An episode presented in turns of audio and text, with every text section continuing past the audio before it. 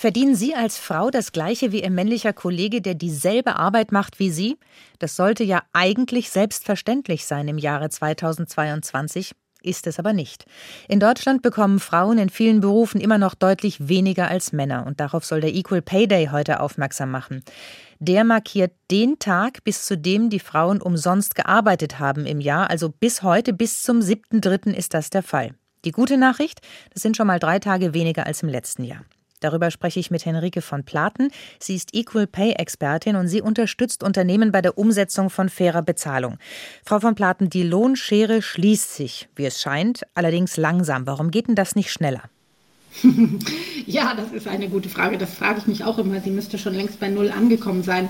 Leider ist es so, dass die Maßnahmen, die ergriffen werden, so wie zum Beispiel auch Gesetze wie das Entgelttransparenzgesetz und Co., Mindestlöhne, Einführung, all diese Dinge wirken ja nicht von einem Tag auf den nächsten. Und diese Wirkung dauert halt so lange. Und wir haben tatsächlich ja die neuen Zahlen von Destatis und auch mit dem letzten Jahr gar nichts geschafft. Also wir sind immer noch bei 18 Prozent. Und ich bin aber der festen Überzeugung, dass das innerhalb der nächsten drei, vier, fünf Jahre irgendwo wird es ein Zeitfenster geben, wo das sehr rapide sich schließt, weil wir einfach so viele Dinge tun an Maßnahmen, denen wir dann aber auch noch statistisch quasi hinterherhinken. Weil wir kennen ja nur die Statistik von, von einem Jahr vorher und so, ne? Und dann auch nur alle vier Jahre eine große Verdienststrukturerhebung.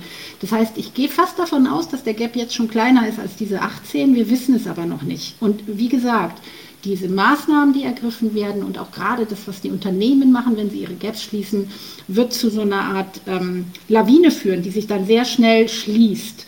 Und ja, das ist das, was mich zuversichtlich stimmt. Ansonsten haben Sie absolut recht, es geht einfach zu langsam. Sie haben die Zahl 18 ja gerade auch genannt. Also 18 Prozent, das ist der Unterschied, den es bei uns in Deutschland gibt. Und damit hinken wir im europäischen Vergleich ziemlich hinterher. Warum sind die anderen denn besser? Ich habe dazu eine Theorie, die äh, man vielleicht nicht so gerne hört, aber irgendwie glaube ich, ist da was dran. Ist auch nicht statistisch hinterlegt. Aber wenn man sich so anschaut, es sind irgendwie die Länder, denen es auch immer sehr gut ging, wo es wirtschaftlich mal sehr gut war, Wirtschaftswunder und so weiter, die da irgendwie größere Lücken aufweisen. Was damit zu tun hat, dass äh, da in Ländern, wo schlechter, generell schlechter verdient wird, wo die Lage generell eine schlechtere ist, eben auch alle arbeiten müssen, damit die Familie überleben kann. Das heißt, dieser positive Effekt, dass das Gehalt eines Mannes in den 50ern, 60ern ja wohl reicht für eine Familie und alles, was damit an, an Rollenbildern, die entstanden sind, einhergeht, führt natürlich auch zu einer in Summe höheren ähm, Gap-Lage, um es mal so zu sagen. Ne? Ja. Und äh, das ist so, ich will, ich will jetzt nicht behaupten, es sei ein Luxusproblem, das ist es bei weitem nun wirklich überhaupt gar nicht. Aber man sieht einfach, wie sich jetzt das auch verändert, dadurch, dass es in, äh, dass ja, dass es einem schlechter geht, um es mal so salopp zu sagen. Und ähm, gerade in den heutigen Zeiten mit allem, was wir alle so in den letzten zwei Jahren erlebt haben, denke ich manchmal, muss es eigentlich immer so sein, dass wir Menschen erst etwas so richtig den Bach runtergehen lassen, bevor wir uns verändern? Oder könnten wir vielleicht mal ein bisschen schneller sein und das einfach tun und Lücken schließen und Menschen fair bezahlen, weil das das Richtige ist?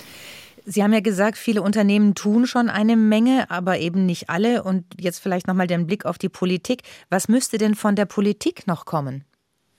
sehr klare Gesetze, die äh, auch auf Unternehmen ausgerichtet sind. Also wir haben ein außergewöhnliches Gesetz mit einem in, in Deutschland mit dem Entgelttransparenzgesetz, das neben vielen Dingen, die man dazu sagen kann, ein ganz wichtige, wichtiger Punkt, den alle anderen anders und auch besser in dem Fall machen, ist, die Gesetze richten sich normalerweise an die Unternehmen, also da, wo das Geld bezahlt wird und nicht an die Menschen.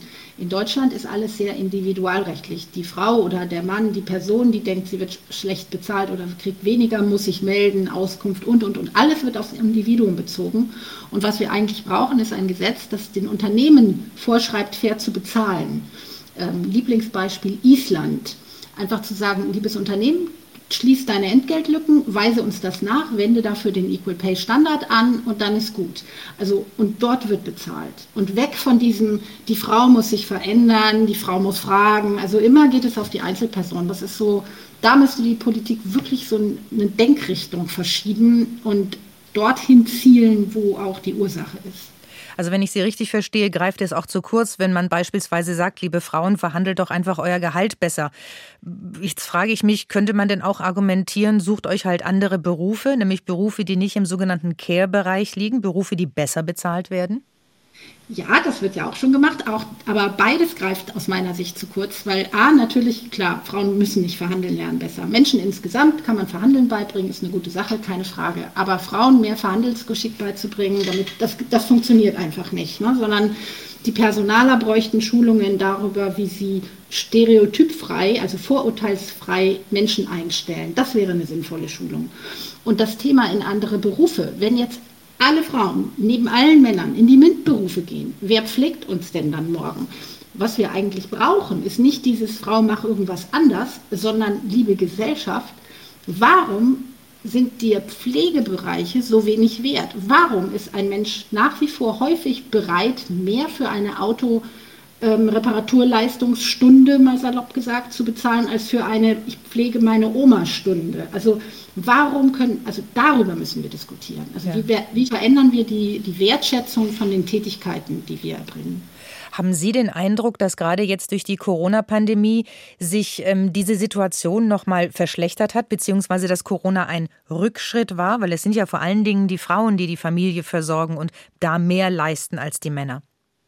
Das ist absolut so, das ist ein Rückschritt. Es gibt aber auch ähm, Pluspunkte an der Stelle, positive Effekte. Und zwar relativ am Anfang, erinnern sich bestimmt alle, wurde viele Mal geklatscht und es kamen plötzlich Menschen aus der Pflegebranche, die gesagt haben, wie viel sie verdienen und äh, wirklich Nettogehälter auf den Tisch gelegt haben. Und das war richtig gut und davon brauchen wir mehr, weil das führt dann zum Wandel, der danach kommt. Ne? Also es ist schlimm, dass da immer mehr Frauen drin sind und mehr umsonst gearbeitet wird und auch sich das zu Hause noch weiter verschiebt. Das ist eine Pandemie-Effekt, der ist negativ. Der positive Effekt ist aber, dass wir nicht alle nur denken, die werden schlecht bezahlt, die, und wir wissen ja nicht so genau, und man kommt ja immer von seinem eigenen, ähm, wo auch immer man selber steht und hat dann auch noch ein unterschiedliches Gefühl für was ist viel und wenig. Aber wenn diese Menschen, die uns ja so wertvoll sind und wo wir merken, wie wertvoll wir, sie sind, sagen, was sie verdienen und wir dann feststellen, wie wenig das dann wirklich ist, dann ent, ähm, entsteht eben diese Diskussion, die wir brauchen, um das aufzuwerten was nichts daran ändert, dass die Pandemie diese tatsächlichen Tätigkeitsverschiebungen auch im Haushalt wieder hervorgerufen hat. Ne? Aber diese Diskussion ist so wichtig. Also diese Chance sollten wir jetzt nutzen, das, das letzten Endes auch anzufassen.